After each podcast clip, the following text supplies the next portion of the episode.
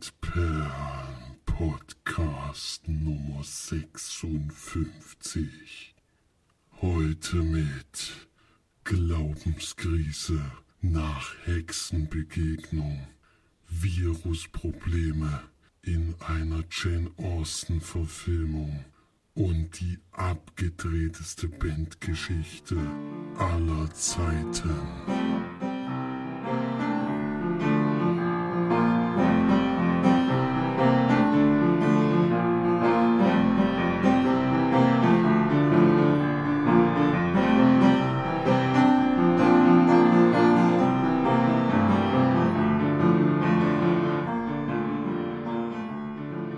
Hallo und herzlich willkommen zur neuesten Sendung von uns Leinwandperlen. Hier sind mal wieder für euch die Marci und der Flori. Servus. Und der Felix. Grüße. Ich bin heute mal in ziemlich schlechter Qualität, dafür entschuldige ich mich natürlich auch. Nur bin ich jetzt unterwegs und habe mein Headset nicht mitgenommen und die Aufnahme fällt jetzt auf Samstag weil wir es anders nicht geschafft haben. Und deswegen musste ich dann auf mein Handy-Headset zurückgreifen, aber ich hoffe, es ist noch völlig in Ordnung. Kann sein, dass immer mal ein paar Hintergrundgeräusche entstehen. Ich weiß nicht, wie sensibel das ist, aber ich hoffe es nicht so. Ne? Ihr habt eure schönen Headsets leider. Also nicht leider, sondern. leider klingt es besser. Mhm. Leider. Deswegen klinge ich schlechter. ja, aber ich denke mal, das wird schon. Krieg mal schon hin. Gut, wir sind mal wieder zusammengekommen. Sind wieder. das hört sich immer an wie in so einer. Also, so ein Gebetskreis. Um miteinander das Mal Jesu zu feiern. Keine Ahnung. Ähm, wollen wir wieder ein paar Filmchen besprechen? Wir haben einiges heute im Repertoire und sind gespannt, wie lange es geht. In der letzten Zeit ging es ja doch immer relativ fix bei uns und mal gucken, wie es heute so abläuft. Aber zuerst fangen wir natürlich wieder mit Felix an. Ein Filmstart der Woche. Genau, diesmal vom 19.05. und da haben wir äh, relativ wenig Filme, die bekannt sind. Also ganz viele kleine Filme. Der einzige große Neustart ist natürlich X-Men Apokalypse. Der nächste Film auch wieder von Brian Singer. Der hat auch die letzten äh, Teile gemacht mit James McAvoy, Michael Fassbender, Jennifer Lawrence. Das sind alles schöne Namen und klingt alles schön und gut. Aber der Trailer sieht echt katastrophal aus. Also ich habe schon lange nicht mehr so schlechtes CGI gesehen. Ich weiß nicht, wie sie das geschafft haben. Äh, ich dachte eigentlich, die haben ein höheres Budget, aber es sieht wirklich komisch aus. Also ich bin jedes Mal wieder schockiert, wenn ich den Trailer sehe. Und bei den Pressekritiken fällt er auch ziemlich durch mit 2,0 von 5. Weiß ich noch nicht, was ich davon zu halten habe. Also bis jetzt äh, hat er mich eher abgeschreckt, als dass ich da ins Kino gehen wollte. Ja. Dann ja. haben wir dann haben wir noch den Film, den wir nachher noch besprechen werden. Der läuft auch nächste Woche an. Nämlich The Witch. Allerdings Witch mit Doppel-V am Anfang. Ähm, von Robert Eggers. Und da werden wir gleich noch genauer drüber sprechen. Der ist hier bei den Wertungen auch schon deutlich höher. Mal gucken, ob der uns auch so gut gefallen hat. Ja, und dann sieht es nämlich schon langsam knapp aus. Dann gibt es noch solche äh, Filme wie Das Malen des modernen Gartens oder Für immer eins. Äh, alles Filme, die ich noch nie gehört habe, noch nie dazu gelesen habe. Äh, ja, ansonsten gibt's für mich eigentlich keinen Film, wo jetzt, also die laufen alle in ein bis zehn Kinos an. Äh, das ist immer schwierig, dann solche Filme vorzustellen. Deswegen lasse ich es mal bei diesen zwei großen Filmen, die wirklich äh, deutschlandweit anlaufen. Ja. Und gebe damit schon weiter an die Filmcharts. Platz 5 haben wir immer noch Sumania, der hat inzwischen schon eineinhalb Millionen Besucher. Der hat wirklich ganz schön reingehauen. Platz 4 How to be Single. Platz 3 abgerutscht das Dschungelbuch. Platz 2 ein Neueinsteiger Bad Neighbors 2. Immerhin 150.000 Besucher. Und immer noch die 1 wie letzte Woche. The First Avenger Civil War. So, Da tut sich irgendwie nicht. Naja, okay. Ja, aber viel. jetzt auch von Besuchern her nicht so, keine sehr super starke Woche. Das schöne Wetter hat jetzt nicht unbedingt die Leute Kino gelockt wahrscheinlich. Hm. Scheint so, ja. Übrigens auf Platz 9 eingestiegen, Triple Nine. 15.000 Besucher nur, ganz schön wenig. Mhm. Naja, ich fand den ja eh nicht so dolle. Ja. Daher geht's ja. Er hat auch nicht so wahnsinnig viel Werbung gemacht, glaube ich. Also da daran ist wahrscheinlich auch gescheitert. Der lief ja auch vor allen Dingen sehr vielen Sneaks und ja, haben schon die meisten gesehen wahrscheinlich. Mhm. Wahrscheinlich, das kann wirklich sein. Naja. Aber müsst ihr nicht gucken, von mir aus, von den anderen beiden ist es, glaube ich, eine sehr Empfehlung. Ja, nee, von mir auch nicht unbedingt. Achso. Ich hatte auch nur Durchschnitt gegeben. Also Durchschnitt ist bei mir keine Sehempfehlung. Mhm. Ja, aber dann wollen wir mal hier langsam vorankommen. Denn wir waren wieder alle in der Sneak, alle, alle, alle. Und zuerst war Flori und der hat einen bisschen Knaller gehabt, wo wir uns eigentlich alle sehr drauf gefreut haben.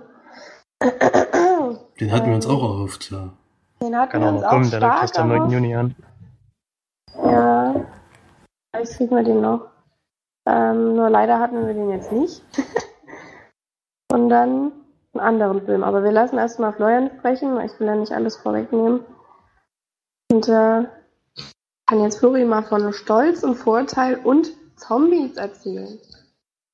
Und nicht, wie ich zuerst geschrieben hatte, Sinn und Sinnlichkeit und Zombies. Das Hatte war ein ich Knaller, ey. Das war Da der ich Knaller. gedacht, da habe ich wirklich Das gedacht, die Dummheit von Florian Filmthema. ist nicht mehr übertreffbar, wirklich. Naja, das kann man aber auch erklären, denn lief der Film schon ungefähr 10 Minuten oder so. Und es kam noch kein Titel, ich wusste aber schon, welcher Film es ist.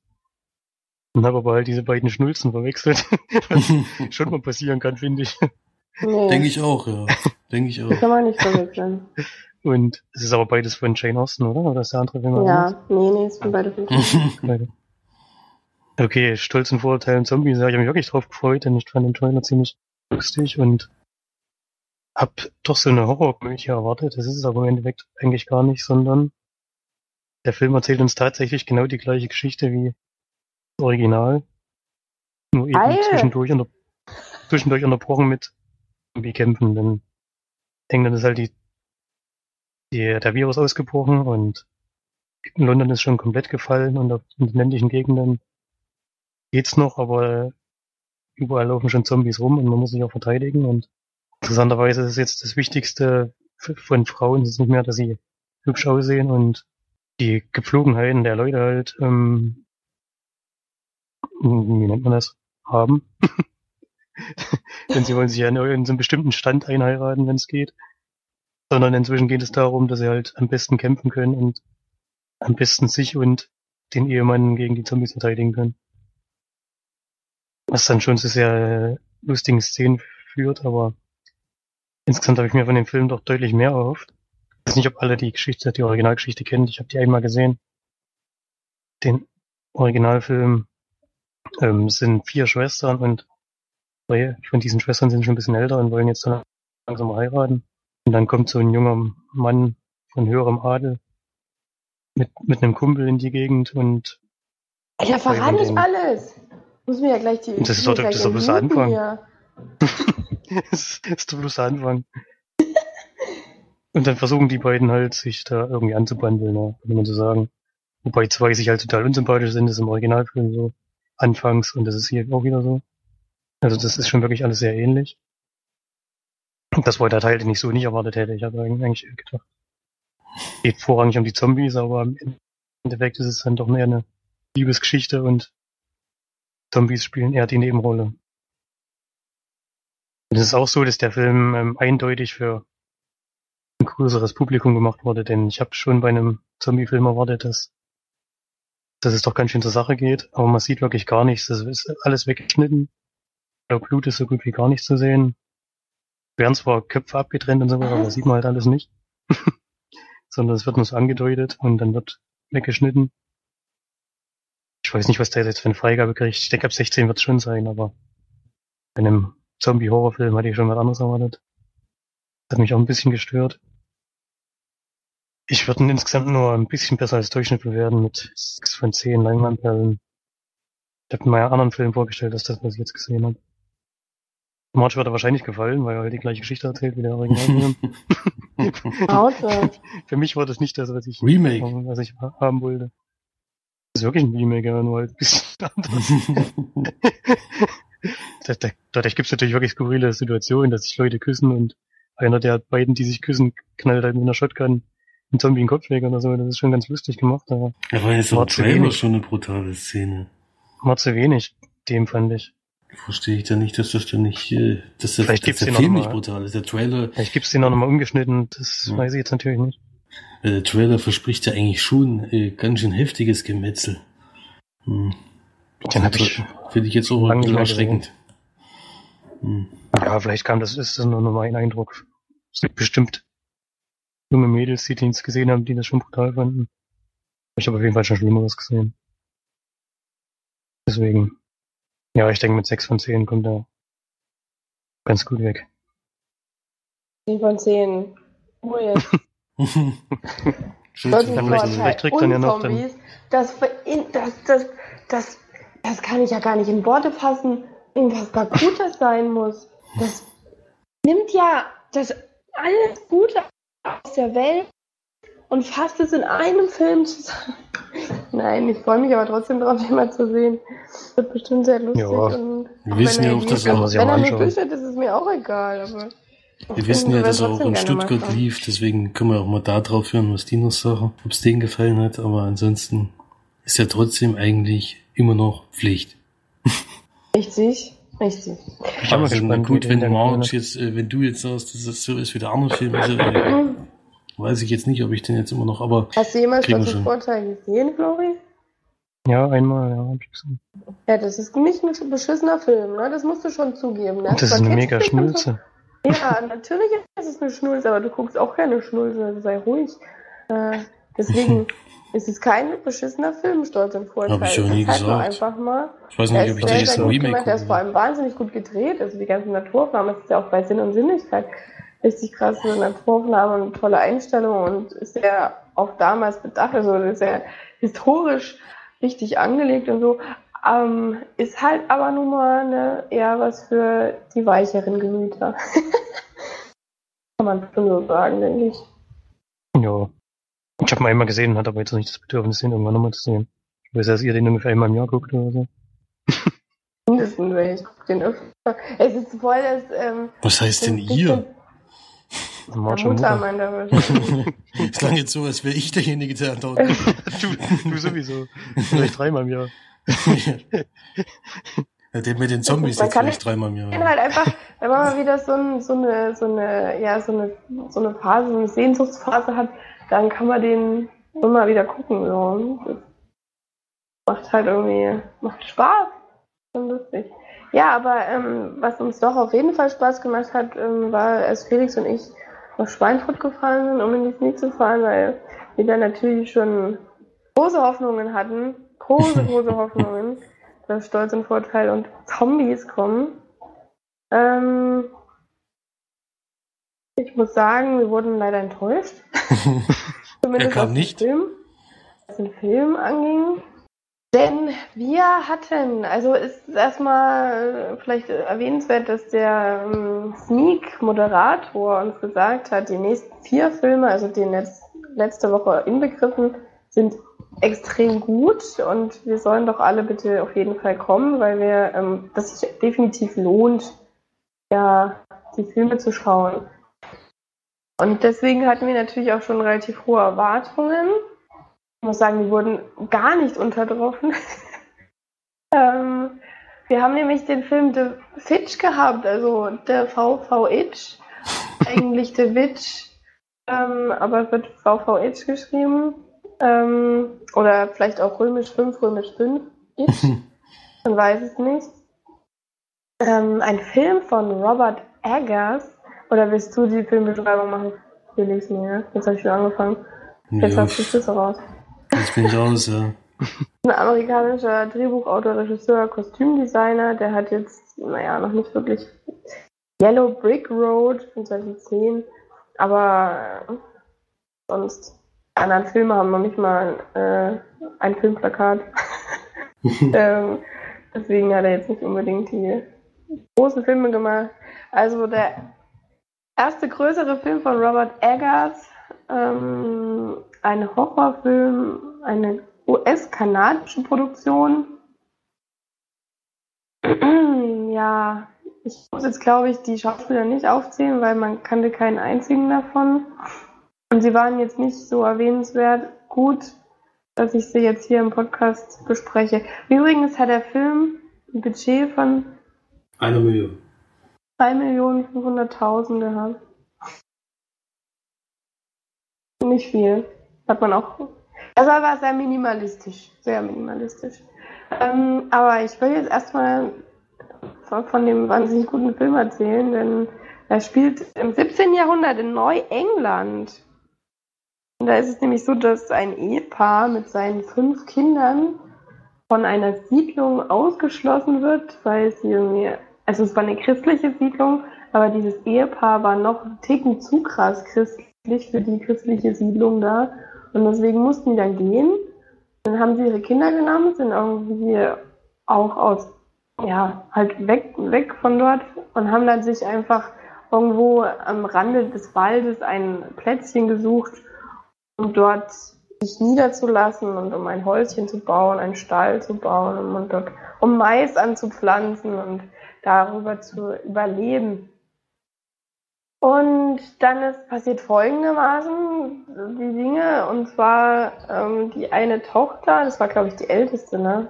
Ja, ja. Die älteste Tochter, die vielleicht 14 ist oder so, würde ich jetzt sagen, ähm, wird von ihrer Mutter beauftragt, auf das kleine Säugling, also auf ihren Bruder aufzupassen. Dann geht sie an den Rand des Waldes, legt ihn hin und macht immer so, wo ist das Baby? Da ist es ja. Hält sich halt immer so die Augen zu und die Augen auf. Und was passiert natürlich? Sie hält sich die Augen zu, macht die Augen auf, das Baby ist weg. So, und dann war das Baby weg und äh, wollen wir eigentlich schon spoilern? Nein. Ist das schon ein Spoiler? Das ist immer noch der Anfang. Darum geht's ja. Dann geht es eben darum, dass, das, dass man sieht dann auch, was mit dem Baby passiert. Das ist auch nicht unbedingt so nett, was mit dem Baby passiert. Und ähm, dann geht's los, dass die Mutter halt immer der Tochter das, natürlich vorwirft und die dann, oh Gott, wie soll man den Film zusammenfassen? dann natürlich äh, auf der Hommersinn, also die Tochter, ähm, böse ist und dann ist es so, dass sie eben, also sie hat ja dann noch drei kleine Geschwister, ihren Bruder, der irgendwie auf die Schwester auch total scharf ist oder so, also auf jeden Fall ähm, findet er dort so die Vorzüge der Frauen bei ihr, ähm, was ja aber total verboten ist, da sie ja so extrem gläubig sind und ähm, dann noch die, haben sie noch, die Jüngsten sind dann eben dann quasi Zwillinge, also ein Mädchen und ein Junge und die sind auch total crank. Also die fand ich, also die beiden, die waren wirklich das Gruseligste an dem Film. Die waren so total psycho, ich weiß auch nicht, sie waren sehr merkwürdig. Jonas und Mercy. Deine Zwillinge.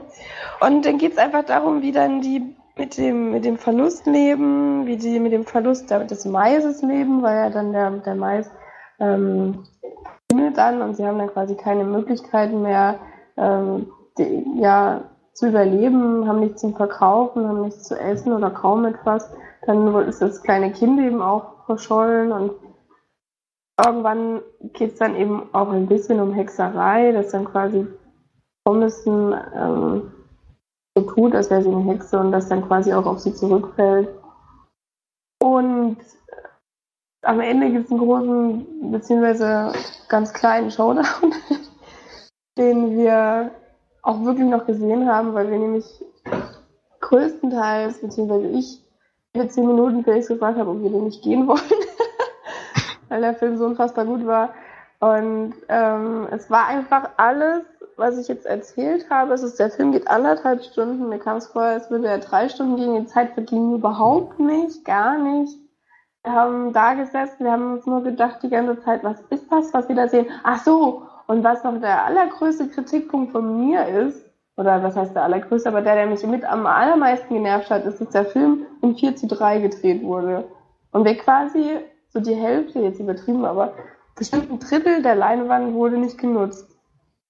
Und dafür muss ich nicht ins Kino gehen. Das finde ich einfach bekloppt. Ähm, wenn ich ins, ins Kino gehe, dann will ich eine riesen Leinwand, dann will ich, dass da der, der Film riesengroß gezeigt wird, da brauche ich keinen 4 zu 3 Film. Und ich habe immer zu Felix gesagt, wenn die es wenigstens nutzen würden, ne? dass irgendwie mal die Hexe so aus der Seite reinkommt oder so, oder keine Ahnung, aber das haben sie nicht gemacht. Es war einfach nur ein 4 zu 3 gedreht, also wir wurden quasi dann noch, glücklicherweise haben wir ihn ja nicht ähm, voll bezahlt, wir haben ihn ja nur in der Knie gesehen, wurden wir da quasi noch ein bisschen beschissen, was diese, was diese Breite der Leinwand anging.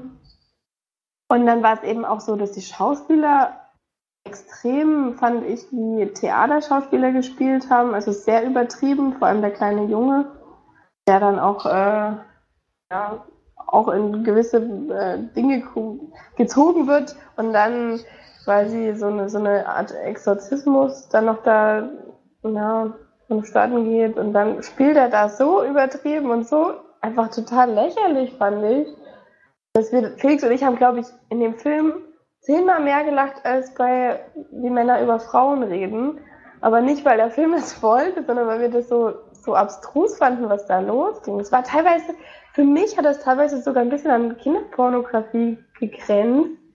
So dezent, so lang geschliffen, so, so ein Ticken mehr wäre dann schon, wäre schon irgendwie so in die Richtung gegangen. Und es war einfach, also von vorne bis hinten ein absoluter Scheißfilm, für mich zumindest. Ähm, vor allem das Ende, das war dann extrem wieder so auf Kunstfilm gemacht. So Dinge, die ich einfach überhaupt nicht mag. Also wo es dann, es dann wirklich total abstrus wurde und man gemerkt hat, sie wollten jetzt einfach irgendwelche total tollen Filmszenen einfangen und ähm, dann damit irgendwie beeindrucken, was bei mir überhaupt nicht geklappt hat. Eine Szene fand ich sehr gut, ich weiß nicht, ob du dich daran noch erinnerst, wo dann Haus von der Seite gezeigt wird und die Tochter da liegt und auf ihr dann quasi, ja, die, auf ihr lag ja dann eine Leiche, sozusagen. Und das sah ziemlich cool aus. Also das war ein, ziemlich cooler Shot, aber das war auch so das Einzige, was ich da so positiv fand. War auch eigentlich gar keine Musik in dem Film. Ich kann mich zumindest nicht erinnern, nur so ganzes Klimper im Hintergrund. Und die, man muss echt sagen, die Hexe in dem Film wird so zweimal gezeigt, glaube ich. Sonst geht es überhaupt nicht um irgendeine Hexe, sonst geht es nur darum, wie, wie die eben die Familie da überlebt oder eben nicht überlebt und sich gegenseitig eigentlich mit äh, religiösen Dingen, ja, keine Ahnung. Äh, jetzt bin ich abgelenkt. Ähm, genau, darum geht es eigentlich eher und dieser, der, der Filmtitel ist total Quatsch, weil es geht nicht um eine Hexe, meiner Meinung nach. Sondern es geht halt eher um, um eine Familie, wie sie, wie sie am Rande des Waldes überlebt und zufällig dann da auch eine Hexe dabei ist so nebenbei. Die kommt halt mal und klopft und sagt Hallo und dann geht sie wieder. Und das passiert halt zweimal im Film. Das ist für mich kein Hexenfilm. also ich meine, gut, bei Larry's Project, da sieht man die Hexe noch nicht mal, aber sie ist halt immer da. So. Man hat immer so, die Präsenz ist immer da, der Hexe sozusagen. Und im Film ist es halt überhaupt nicht so. Da reden sie vielleicht mal ein bisschen drüber, aber sonst passiert da nichts. Und das ist halt schon naja, für den Hexenfilm sind sie nicht lächerlich, finde ich zumindest. Aber Felix, übergreife du, du doch mal, nimm mal das Wort, reiß es an dich. Ich komme ja gar nicht zu Wort. Ja. Es ist schwierig, da zu unterbrechen. Also ich wollte den Film schon zu Ende gucken. Das hatte ich, also ich schon das Gefühl, dass da noch irgendwas kommen könnte, was uns äh, überzeugt. Denn der Trailer ist ja wohl was, was die Leute sehr anspricht. Ich habe schon öfters von Leuten gehört, dass sie den Film gerne gucken wollen, äh, nachdem sie den Trailer gesehen haben. Den habe ich jetzt selber noch nicht gesehen. Denn ich glaube, der täuscht da ein bisschen, also wenn da die Hexe ein bisschen zu sehen ist oder sowas, oder ein bisschen mehr Grusel, dann kann ich schon verstehen, dass das die Leute anspricht, aber in dem Film existiert eigentlich kein, also er ist so unter der Kategorie Horror, also ich fand keine einzige Szene irgendwie gruselig oder sowas. Ähm, Ich habe auch am Anfang direkt die richtige Idee gehabt, was eigentlich am Ende los ist. Es ist dann leider auch eingetreten, aber es war Ja, das war sehr lustig, weil vor allem es war überhaupt nicht ernst gemeint, was Felix gesagt hat. Er hat einfach nur so einen dummen Spruch gemacht und ich habe gelacht und im Endeffekt war es dann. Ja, das war ist dann leider auch noch passiert.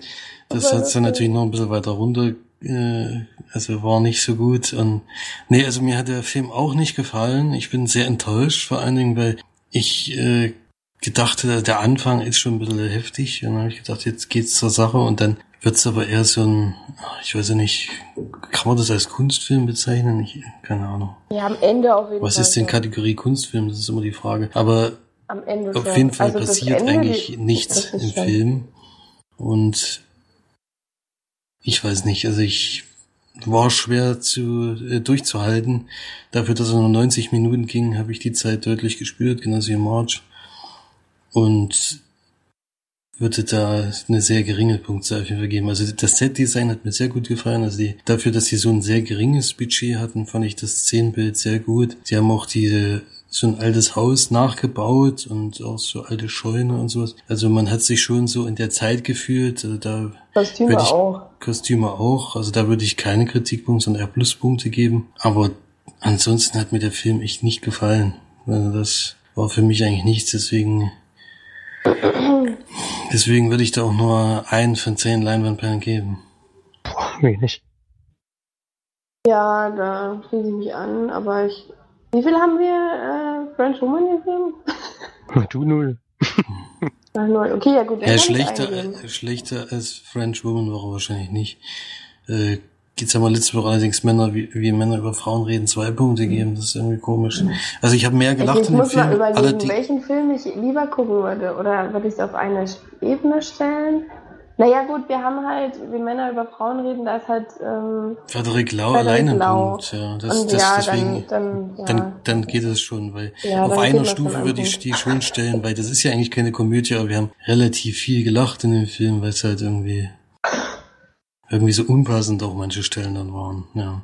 Und was mich auch gestört hat, oder was heißt gestört, eigentlich stört es einen ja nicht, aber es ist, ich habe irgendwie ein Problem mit der Sprache zu der Zeit. Also ich fand es irgendwie, klar ist es dann dementsprechend, wie es damals war. Also es stand ja auch da, dass sie es aus Originalsätzen übernommen haben, aber die ist irgendwie komisch, die Sprache von damals. Also ich weiß auch nicht, ob die erst in der deutschen Übersetzung dann so geworden ist. Vielleicht ist das dann im Original besser.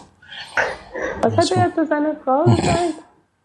Ich kein, ich komme da nicht mehr, ich kann mich da nicht mehr dran erinnern, aber das war so ein Satz, wo ich gedacht habe, wenn ich das jetzt sagen würde, naja, das würde, Ja, glaube ich, nicht, irgendwie- nicht mehr so ganz funktionieren. Aber haben sie sich auch immer, also das war ja früher so. Die haben sich immer gesiezt. die ganze Zeit, ja. Mhm. Ja, stimmt, die, die Sprache war schon sehr merkwürdig, vor allem weil sie einfach viel länger brauchen oder gebraucht haben. Für ganz normale wir Sachen. Ja, die haben Dinge, also die haben so lang gesagt oder so, das kam mir so ewig vor. Das hätte ich jetzt in zwei Sätzen oder zwei, zwei Aussagen irgendwie auf den Punkt gebracht. Und die haben da drum rumgeschwafelt und ewig gedauert. ja. Ja, und ich habe auch nochmal nachgeguckt, weil ich eigentlich die, die, die Thomason gespielt hat, eigentlich ganz gut fand und habe gedacht, na gut, gucke ich mal, das ist ja eine Kinderschauspielerin, wo es die noch gegeben hat und dafür könnte man dann auch noch einen Pluspunkt geben. Allerdings ist das gar keine Kinderschauspielerin, sondern die ist 20. Und das äh, ist also dann schon eine erwachsene Schauspielerin und das hätte ich niemals gedacht, wo ich die gesehen habe. Ja, also, die sieht wahnsinnig jung aus. Also, ja, naja. haben sie ja die Brüste richtig rangeglitscht. So richtig, also, hm. Hm. Ja, es war halt in den Klamotten damals so. Dann war sie es ja auf jeden Fall dann am Ende. ja, dann ist es aber dann auch keine Pornografie. Ja, aber ist, naja, aber es ist schon, weil man denkt ja, sie ist 14. Man, naja, egal. Auf jeden Fall äh, von mir keine Empfehlung. Würde ich mir auf keinen Fall im Kino angucken und selbst Ja. später im Stream-Service, ich weiß nicht, wen ich den empfehlen könnte, der kriegt hier bei den Wertungen echt äh, wahnsinnige also Pressekritiken. Also wir sind auch, eigentlich mögen wir Horror und das ist eigentlich schon unsere Richtung, aber irgendwie kommen wir mit War Kunst. einfach auch kein Horror. Es war ja kein Horror dabei. Oder irgend sowas, aber es war kein Horror. Du hast keine einzige Gruselszene gehabt in dem Film. Es war so höchstens so ein bedrückendes Gefühl, wenn man sich drauf einlassen konnte in dem Film, aber es war kein einziger Schocker oder irgendwas da drin. Das war kein Horror. Das, also für mich ist das Genre Horror völlig verkehrt da äh, kategoriert. Also das ist für mich Mystery oder irgend sowas, aber nicht Horror. Nur weil er The Witch heißt und dunkel gedreht ist, ist es nicht gleich Horror. Witch. Ja. Ja, das war leider nichts. Vielen Dank, lieber Moderator. Nächste Woche wissen wir auf jeden Fall Bescheid, dass wir unsere äh, Erwartungen runterschrauben. ich meine, er wusste ja, glaube ich, nicht, dass, dass das so ein Scheißfilm ist. Und vielleicht sind wir auch wieder die Einzigen, die den Scheiß fanden, aber glaube ich nicht. Also bei der Sneak kam es mir nicht so vor, als wären wir die Einzigen. Ja, wir waren sehr. Also wir haben viele Lacher gehört, auch viele ungläubige Lacher. Einfach, ähm, weil es keiner teilweise nicht gefasst hat, was da jetzt eigentlich gerade passiert. Und ja, es war schon, es war gewöhnungsbedürftig und nicht besonders gut, aber schließen wir den Film mal lieber ab und reichen das Mikrofon weiter, metaphorisch gesehen, an den guten Floribori, denn der hat, ähm, nee, doch, du hast den Kinofilm gesehen, genau. Du ja. hast einen Film im Kino gesehen. ich habe gerade noch überlegt, ob das im Kino war, aber ja, hast du ja gerade erzählt. Ähm, wie ist der äh, Birnenkuchen mit Lavendelblüten? Mit Lavendel, ohne Blüten. Birnenkuchen mit Lavendel. Hm. Ja, der kam in Meining nochmal als besonderer Film, der läuft nämlich schon ziemlich lange eigentlich in den Kinos. Und ist eine französische romantische Komödie von Eric Besnard. Der hat keinen Wikipedia-Eintrag, deswegen kann ich leider nicht sagen, was er noch so gemacht hat. Und es geht um Louise. Das ist eine alleinerziehende Mutter, die hat ihren Mann bei einem Unfall verloren und hat zwei Kinder. Ein 14-Jähriger und einen 10-Jährigen vielleicht oder so in der Drehe. Und die hat die Obstplantage ihres Mannes übernommen, versucht irgendwie das Geschäft am Laufen zu halten. Das funktioniert aber nur teilweise. Sie hat ihr Geld sorgen. Vor allem, weil so ein Kunde von ihr die letzte Lieferung nicht bezahlen will und irgendwelche Dinge vorschiebt, warum er das Geld nicht übergeben möchte. Und dadurch kommt es halt in ziemliche finanzielle Nöte und hat Probleme mit der Bank. Glaube ich auch das Haus verpfänden will oder verkaufen will. Und der Film beginnt damit, dass er eines Tages von so einem Marktverkauf, den sie immer mal macht, nach Hause fährt und auf der Heimfahrt einen Unfall hat. Er rennt da ein Mann doch ziemlich ähm, plötzlich vor das Auto und sie war ein bisschen abgelenkt und fährt ihn halt an. Zum Glück ähm, war das jetzt aber nicht so schlimm. Der hat eine kleine Platzwunde und wird ziemlich schnell klar, dass der Mann auch ein bisschen besonders ist. Der hat, kann man glaube ich verraten, dass im Film raus das Asperger-Syndrom. Also ähm, wer jetzt Big Bang Theory kennt und Sheldon Cooper kennt, das kann man so ein kleines bisschen sogar vergleichen, denn die haben so ein paar Dinge, die sehr ähnlich sind. Zum Beispiel so ein Ordnungssinn, dass halt alles immer ordentlich aufgeräumt sein muss und sonst könntest du das nicht sehen oder dass alles in geregelten Bahnen verlaufen muss, von denen möglichst nicht abgewichen werden kann, sonst haben sie Probleme. Bei ihm ist sogar so, dass der dann auch mal Panikanfälle hat, wenn sowas vorkommt. Und die beiden freunden sich dann so ein bisschen an und im Laufe des Films könnte sich vielleicht oder vielleicht auch nicht auch ein bisschen mehr entwickeln zwischen den zwei. Ähm, das ist eine schöne Sommerkomödie, fand ich, mit schöner, wieder mal französischer Musik, die mir wieder sehr gut gefallen hat.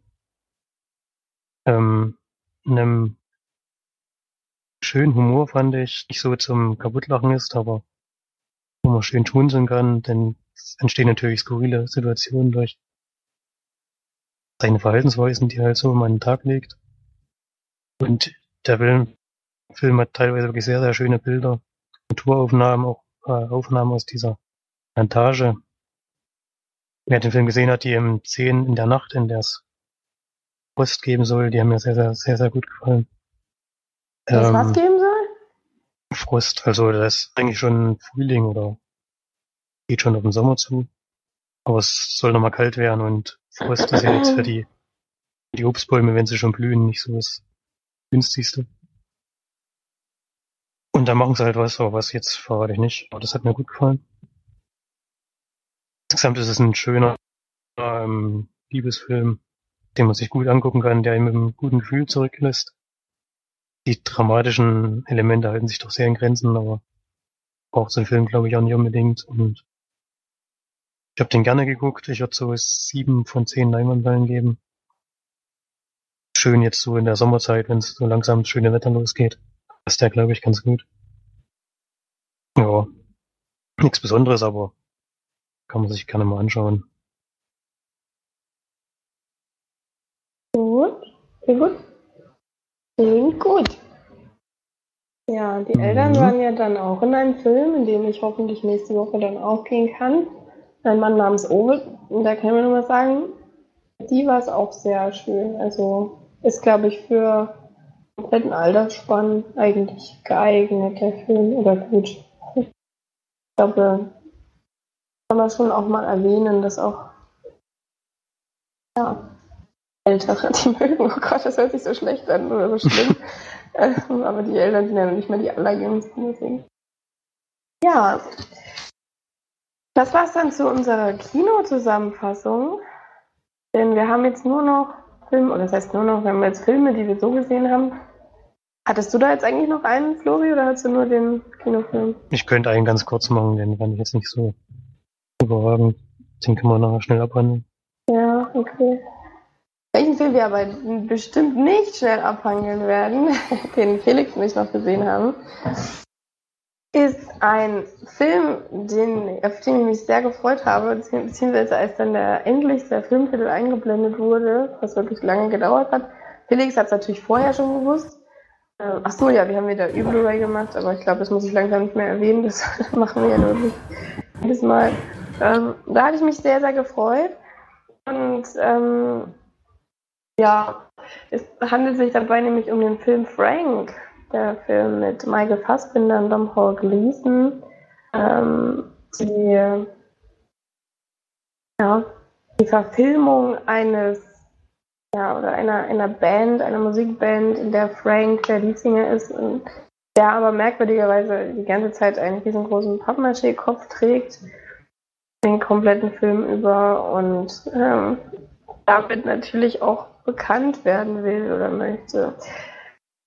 Was jetzt, ähm, also gut, Maggie G- Gyllenhaal spielt noch mit, die kennt man ja auch noch, zumindest sieht das Gesicht von ihr kann man eigentlich nicht was sehen oder ja, also ist ja einprägsam und einmalig.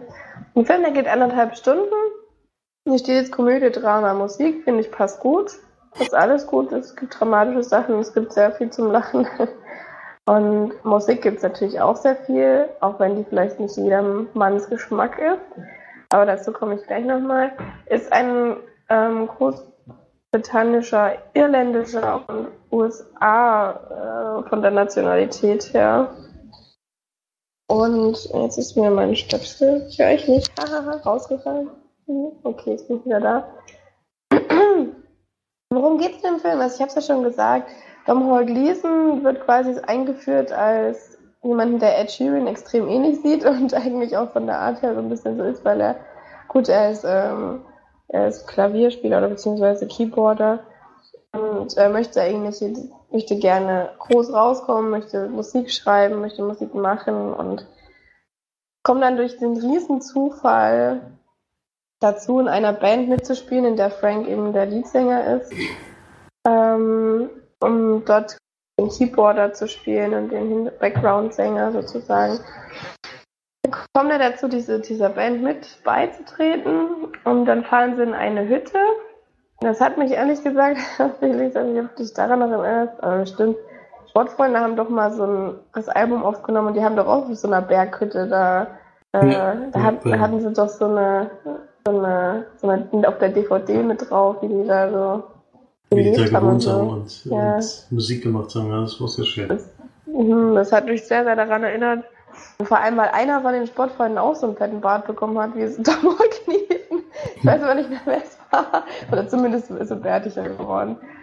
Ähm, Geht es dann darum, wie sie dann dort versuchen, Musik zu machen und dann eben äh, ein Album aufzunehmen, die quasi ja, die Musik, die sie machen, ist extrem experimentell. Also der Frank, der nimmt quasi jegliche Alltagsinstrumente und nimmt damit was auf und möchte damit Musik produzieren und ja, das ist sehr schön gemacht, finde ich, weil die eben eine ganz andere abgedrehte Art haben, aufzutreten oder Musik zu machen.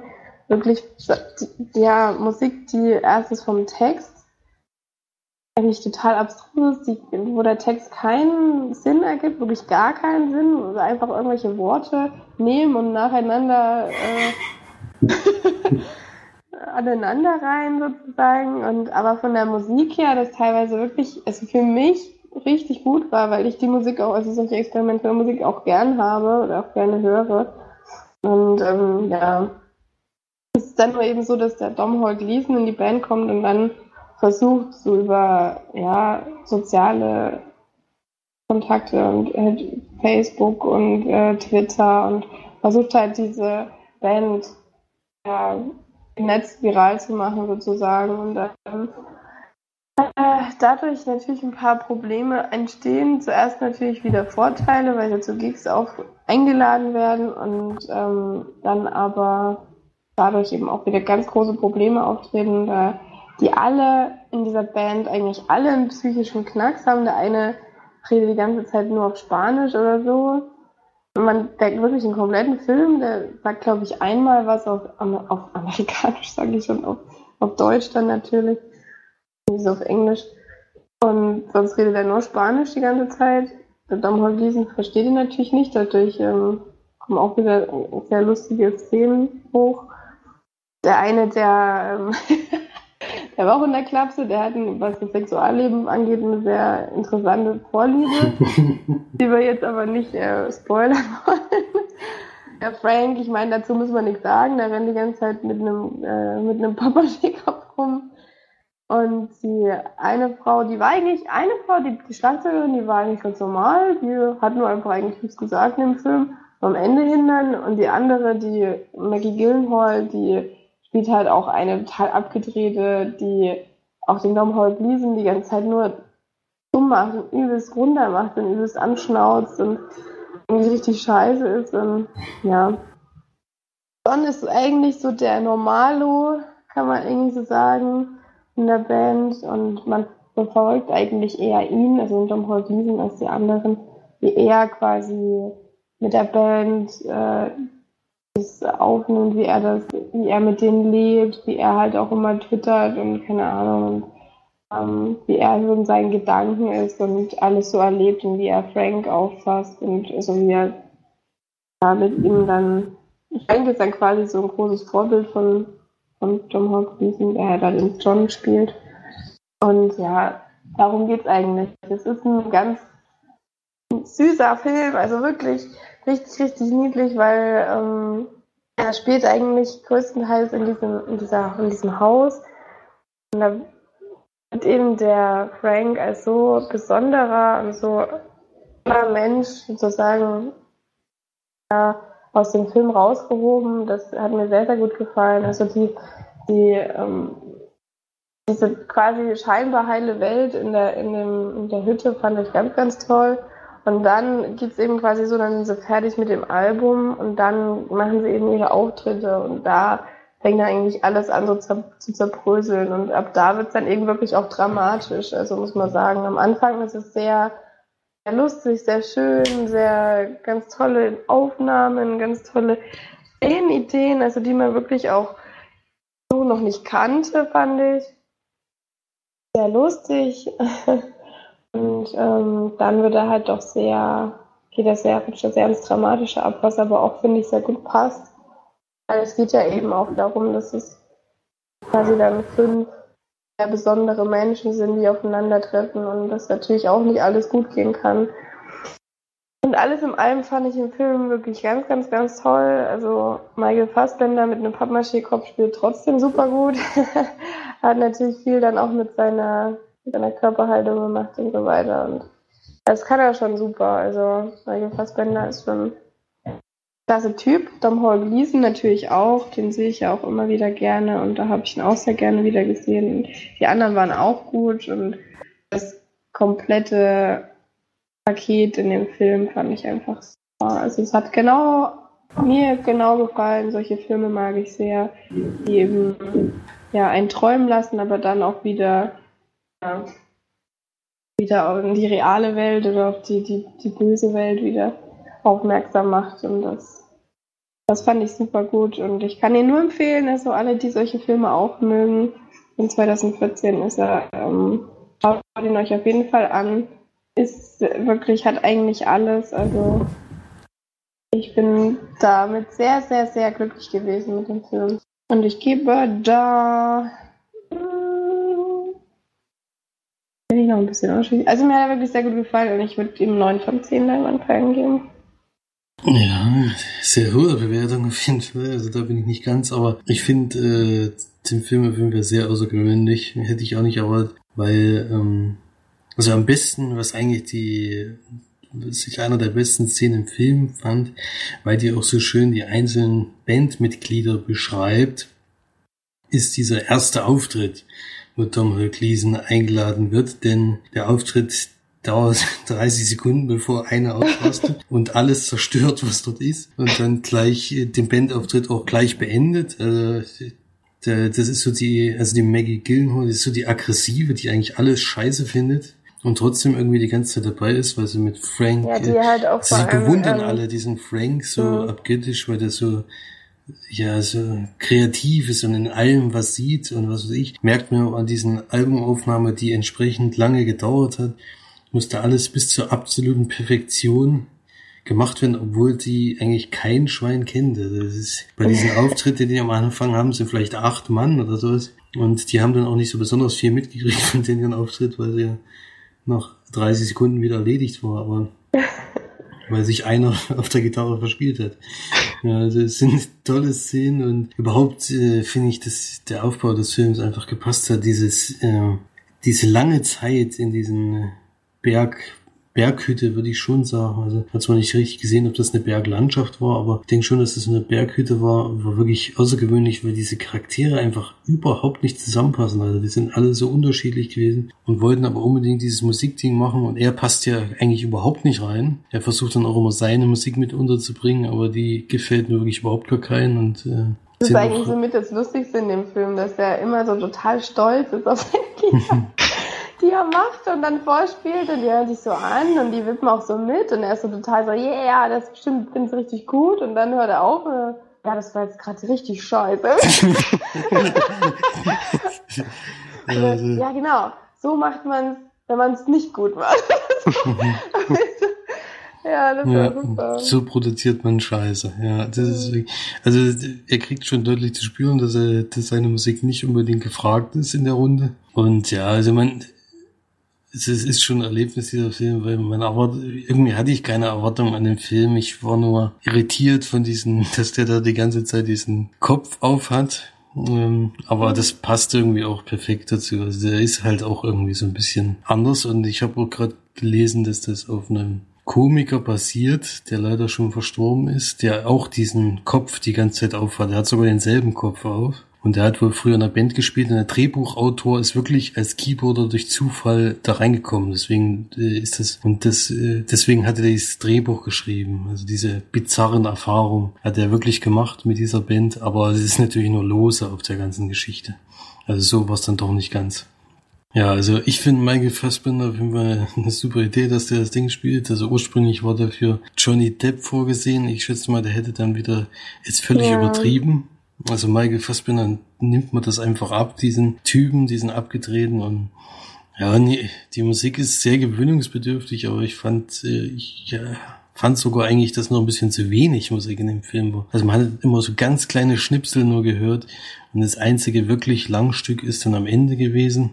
Fand ich ein bisschen schade, ich hätte gerne ein bisschen mehr mitgekriegt. Vor allen Dingen hat man ja seine Kreativität sehr oft gemerkt. Also zum Beispiel, wenn dann er einmal vorgespielt hat, der Domhnall Cleason und die fanden es wieder schlecht und dann hat er versucht, das ein bisschen aufzupeppen und das klang so gut direkt und dann äh, war es aber schon wieder vorbei. Also da hätte ich gerne mehr davon gehabt, hätte man mehr Zeit noch ein bisschen mit dieser abgespaceden Musik machen können, weil die war auch teilweise sehr witzig. Aber ansonsten bin ich auch überrascht, äh, dass der Film doch so, so gut ist. Also viel zu lang und äh, am Ende auch sehr traurig alles. Äh, aber auf jeden Fall ein Film, den man mal empfehlen kann. Also für mich sind es nicht neun von zehn, aber immerhin sieben von zehn. Leinwandperlen. Mhm. Ja, das ist ja auch trotzdem eine sehr gute Bewertung. Ja, also, wie gesagt, das ist auf jeden Fall mal ein Film, den man schauen kann. Mich hat er halt komplett abgeholt, wirklich von vorne bis hinten. Und ich habe mich sehr gefreut, ihn zu sehen. Vielen Dank, Felix, dass du auf die Ü-Sneak-Liste, äh, Ü-Sneak, sag ich schon, Ü-Blu-ray-Liste getan hast. Das hat mich sehr gefreut. Da war ich doch sehr, sehr glücklich dann und hat ja auch wirklich super gut gepasst dann. Also zu mir zumindest. Ja. Also große Empfehlung. Frank the Tank. Frank the Tank, anderer Film, aber auch lustig. Mm. Auf Arbeit haben wir auch jemanden, den wir immer Frank the Tank nennen. Das ist eigentlich Franco, aber Ja. Ja, dann wollen wir mal leider, leider weg vom guten Frank-Film kommen. Wie willst du deine kurze Besprechung noch machen? Kann ich machen, ja. Ich habe mir Get a Quingo angeguckt, den gibt's jetzt bei Netflix. Ähm, Mel Gibson hat das Drehbuch geschrieben und spielt auch die Hauptrolle. Lustigerweise, wie mir im Film gar nicht aufgefallen ist, hat er auch keinen Namen und auch der Junge, der da noch eine Rolle spielt, hat auch keinen Namen, genau wie seine Mutter. Ähm, am Anfang des Films sieht man Mel Gibson mit seinem Kollegen, die haben gerade irgendeinen Überfall gemacht auf ein ziemlich großes, großen Verbrecherbus, wie man später noch mitbekommt. Und haben da viel Geld erbeutet und die hauen gerade vor der Polizei ab.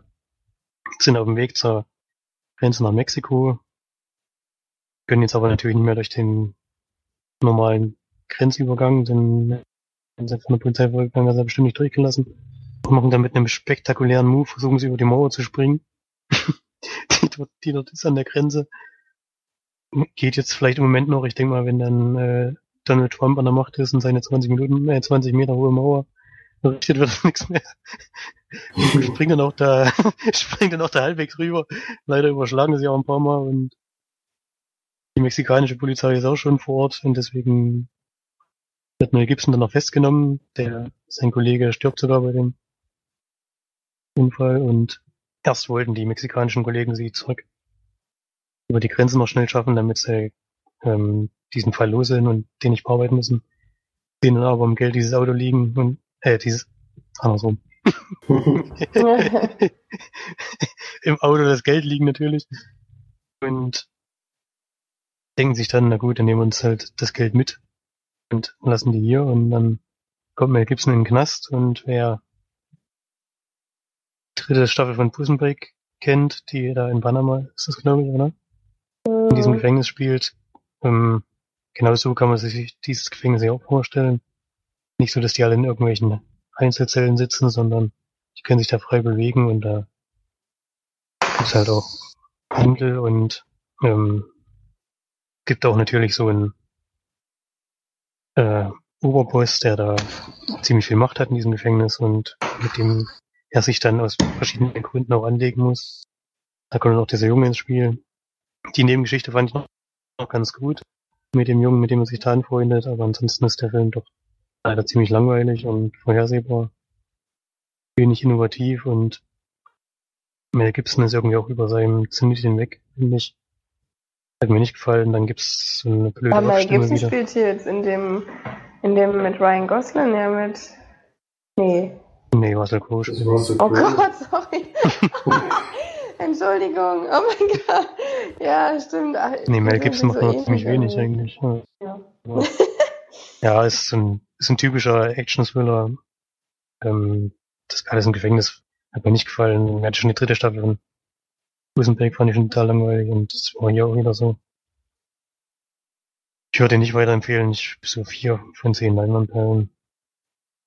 Wie gesagt, ähm, Mel Gibson erzählt dann immer dem Off noch so Gegebenheiten im Knast und seine Gedanken und sowas. War jetzt auch nicht gerade so interessant, was er da von sich gibt. Also hat mich nicht, gepackt, der Film. Deswegen kommt er mit 4 von 10 ganz gut weg, denke ich. Hat jemand von euch schon gesehen? Ich hatte in der Sneak. so, das wusste ich gar nicht. Ich hatte in der Sneak in Gera. Und ja, war auch sehr äh, enttäuscht. Äh, enttäuscht, ja doch keine Erwartungen eigentlich, aber Ähm, irgendwie war das echt dünne, die ganze Geschichte, und am Ende wurde es dann auch eher so auf ähm, Zufall. Das mag ich ja immer nicht, wenn dann immer so viele Zufälle reinspielen müssen, damit es funktioniert. Ja, und was man auch noch sagen muss, auf jeden Fall, der Regisseur scheint Zeitlupen zu lieben. Einfach alles, was man in Zeitlupe machen könnte, passiert auch in Zeitlupe. Irgendwelche Action-Szenen oder irgendjemand ganz Wichtiges kommt um die Ecke gelaufen, Zeitlupe. Mel Gibson sagt irgendwas Wichtiges oder läuft irgendwo hin, Zeitlupe. Mhm. Also ja, der wollte wahrscheinlich doch die 90 Minuten irgendwie vollkriegen. Ja. Und, Geschichte war ich bin. Dann machen wir noch ein paar Zeitlupen rein, dann kommen wir vielleicht noch die 90 Minuten. ja, der Film geht nur 60 Minuten, Mist, jetzt müssen wir uns was einfallen lassen. Ja, also das war schon sehr auffällig und ja, es war eigentlich ein völlig uninteressanter Film. Also war damals, glaube ich, bei drei von zehn Leinwandperlen, war schon sehr enttäuschend. Da gibt's ein Spiel halt auch nicht gut, ich weiß auch nicht. Das soll ja so ein abgehalfterten, eigentlich seine Paraderolle. abgehalfterten Typen. Aber das kann Liam Neeson inzwischen besser, obwohl der auch nicht so der allerbeste Schauspieler der Welt ist, aber den nimmt man das mehr ab als Mel Gibson. Ja, das war schon dazu. Mehr braucht man glaube ich nicht sagen.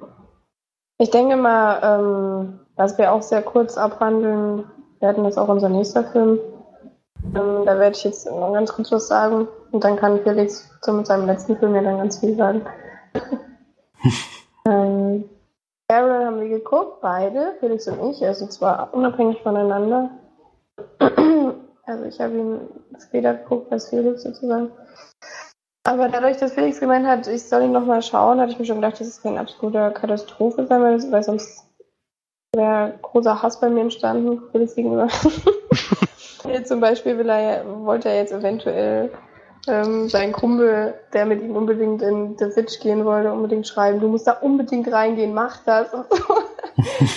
und wenn er das mal bei mir macht, das wäre dann schon da, da. Ja, ich so, so mega empfohlen hatte ich ihn aber nicht, aber ich habe mal gesagt, Nein, das, das kannst du mal gucken. Mal angucken ne? ja. Wenn ich es schaffe. Und ich habe es ja dann auch geschafft. Du musst ja Podcast schneiden, habe ich währenddessen Carol geguckt. Ein Film in der Regie mit Todd Haynes ähm, Kate Blanchett in der Hauptrolle und Rooney Mara, die da die zwei großen ähm, ja, Rollen spielen im Film. Ähm, wer von dem Film noch nichts gehört hat, es geht einfach darum, dass wann spielt er denn jetzt mal? Vielleicht steht das hier in der hm, ich weiß nicht genau, wann es gespielt hat, irgendwann so in den 50ern vielleicht. Ja, 50er Jahre, genau, in New York. 50er Jahre. Ähm, es geht darum, dass ein, wir die Mara, ähm, äh, Rooney Mara kennenlernen.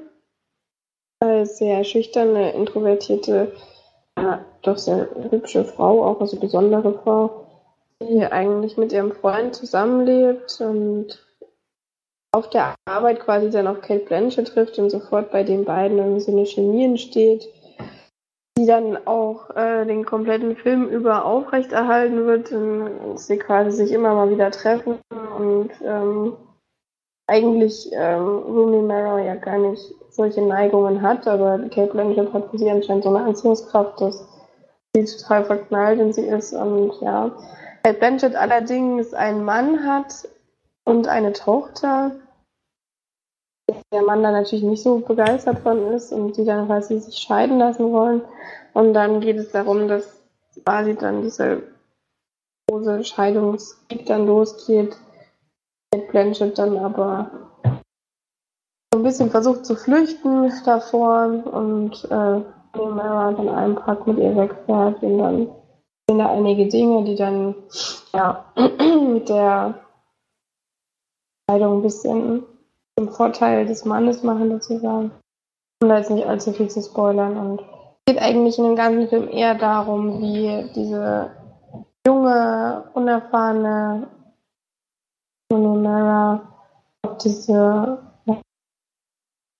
Blanche trifft und dann sich da eben diese, diese große Zuneigung entsteht und eben damals ja noch sehr verpönt war in den 50er Jahren, heutzutage ja zumindest in Amerika auch nicht unbedingt die angesehensten äh, den angesehensten Stand haben dort, aber damals war es ja noch ein bisschen schlimmer und Äh, zwei Stunden geht der Film, war mir zu lang, wurde einfach extrem in die Länge gezogen und man hatte, man, es war zwar nicht so, dass einem langweilig war, was sehr komisch war, wenn er so lang ging, aber es, man hat es einfach sehr gemerkt. Also es war schon ganz interessant, aber das plätscherte so vor sich hin und man hat es halt sich so angeschaut und es war okay und es waren einige Dinge drin, die ich nicht gut fand, muss ich sagen. Die ich jetzt aber nicht sagen möchte, weil ich einfach nicht spoilern möchte.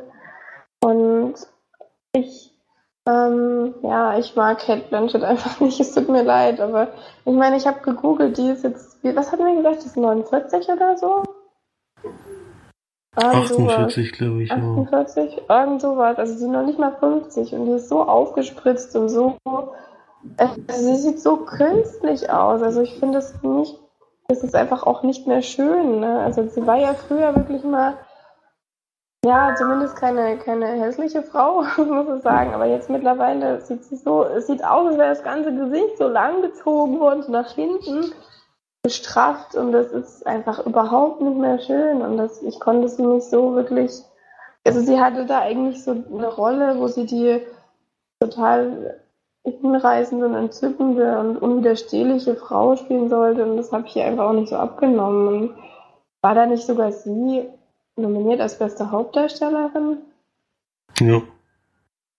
Also da kann ich auch überhaupt nicht dazu tendieren, das zu sagen weil ich nicht fand, dass sie besonders toll gespielt hat. Ähm, klar ist das Thema ja ein interessantes und es war ja auch recht interessant gemacht dann. War das einfach, also Kate Blanchett mag ich einfach auch nicht mehr, so muss ich zugeben. Das werde den Film natürlich sehr individuell für mich natürlich ab, aber ähm, ich fand den ganz okay, man kann ihn mal schauen und ist aber zu lang für mich und war gute Musik dabei, waren, waren tolle Autos natürlich in den 50er Jahren. Und alles, wir haben sich natürlich sehr viel Mühe gegeben und das muss man auch schätzen oder muss man auch sich eingestehen und ich würde vielleicht so 6 von 10 lang anfangen. Wie nichts? Okay, nee, 5 von 10. ja, bin noch weiter, ein bisschen weiter niedriger als du, aber also ich fand vor allen Dingen hat mich überrascht jetzt dieser Film, aber das sind ja jedes Jahr Filme dabei, wo man immer überrascht ist, dass der für den besten Film auch mit nominiert war. Also da war der ja Welten entfernt von den anderen Filmen, die wir da bis jetzt gesehen haben. Ja, das ist allerdings Vor allem von Mad Max.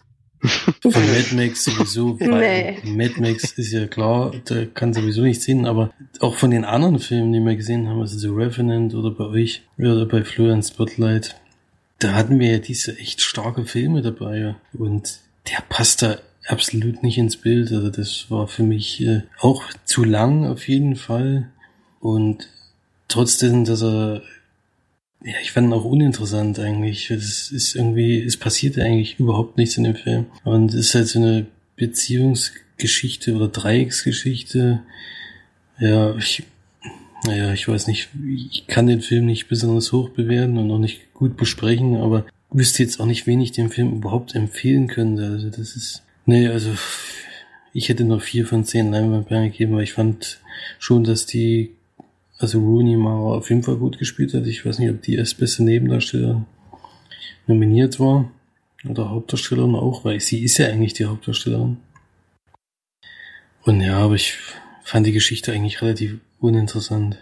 Ja. Es ist zwar eine schwere Zeit damals gewesen, vor allem für solche Geschichten, die da jetzt erzählt werden, aber irgendwie hat es das nicht so ganz rübergebracht. Ja. Mhm.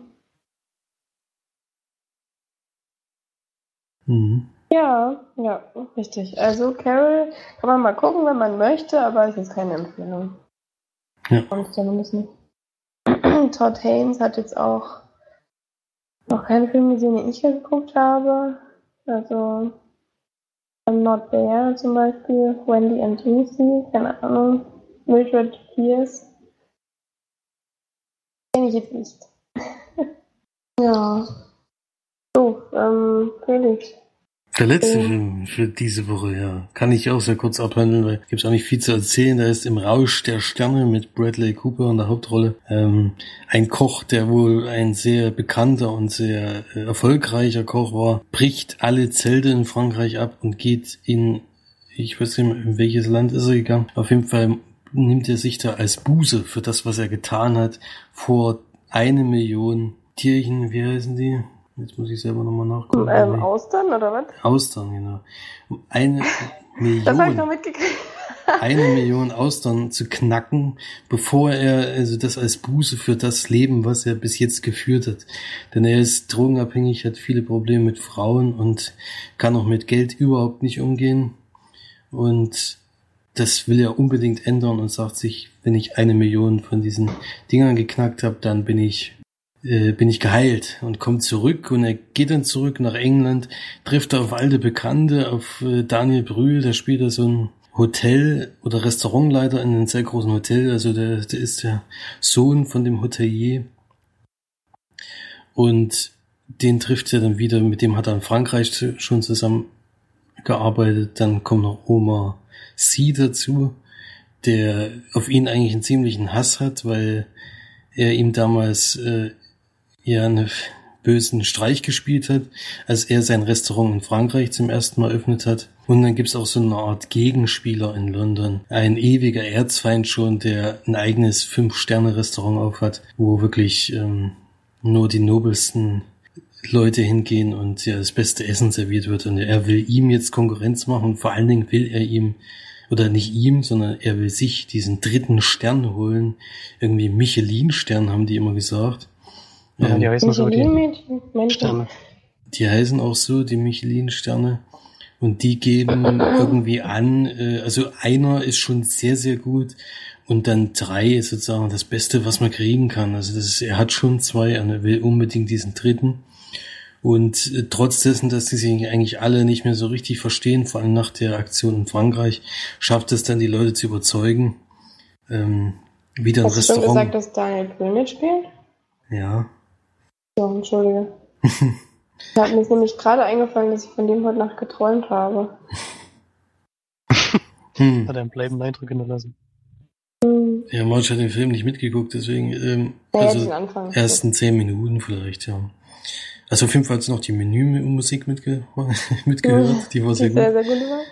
Ähm, ja, also Soundtrack hat mir allgemein ganz gut gefallen, was da für Musik gespielt wurde, das kann man schon mal jetzt schon mal sagen. Äh, und er macht dann dies, er überredet dann Daniel Brühl, ihn doch wieder als Koch einzustellen. Und er holt sich dann auch die Leute zusammen, die er unbedingt haben will, auch alte Bekannte, aber auch neue dazu, auch eine Dame kommt da mit rein. Und dann wird es eher so eine, also sie haben versucht immer so dramatische Sachen mit reinzubringen, weil er früher so ein schlechter Mensch war und hat alles verbessert und irgendwie, um da irgendwie eine Geschichte, um das Ganze drumherum zu spinnen, so kam es mir immer vor.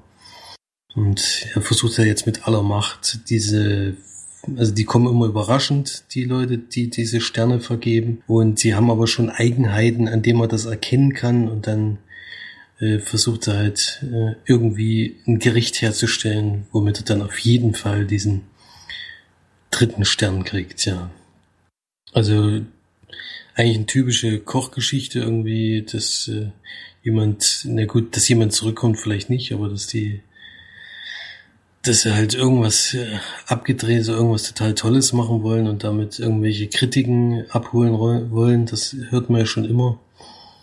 Und ja, also für mich kein außergewöhnlicher Film, also eher so diese typische Geschichte von, von klein auf wieder groß zu werden. Das kennen wir schon aus sämtlichen Sportfilmen, die es so gibt. Also Das hat mich sehr daran erinnert.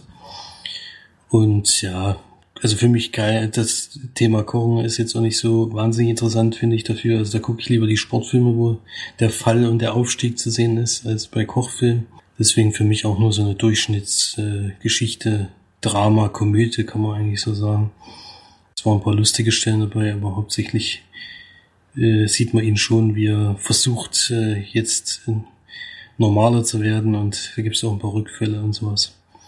Also von mir keine große Empfehlung. Ich würde da auch nur vier von zehn Leinwandperlen geben. Hatte mich auch ehrlich gesagt sehr gewundert, dass du ihn auf die Leihliste getan hast. Ich hatte Er hat halt, kein Interesse dran, den zu sehen, nämlich gar nicht.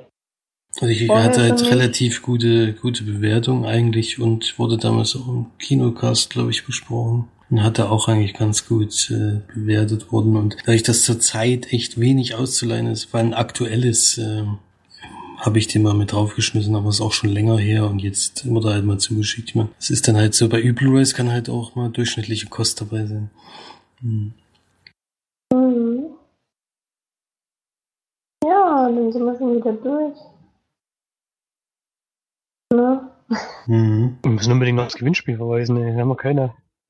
Wir haben noch keine Eingänge. Lösung bekommen für unser Gewinnspiel. Es wäre unbedingt nötig, dass jetzt mal jemand noch antwortet. Ansonsten kann keiner gewinnen und ich würde vor allen Dingen wissen, ob es welche rauskriegen, denn Mr. X hat sich wirklich sehr angestrengt diesmal. Dadurch, dass es letztes Mal immer gelöst, äh, sofort gelöst wurde und es anscheinend so einfach war, hat es diesmal ein bisschen schwerer gemacht und es wäre schön, wenn da es wenigstens ein paar Leute gibt, die es probieren. Das wäre schon nicht schlecht. Mach das mal, ja. Mr. X ist schon ganz traurig. Er steht schon immer in der Ecke und weint, weil er er hofft so sehr, dass ihr Spaß dran habt und lösen könnt. nicht mehr viel Zeit. Bis nächste Woche Mittwoch geht's, glaube ich, oder? Genau, ja. Dann husch, husch. Macht mal, ihr faulen Säcke da draußen.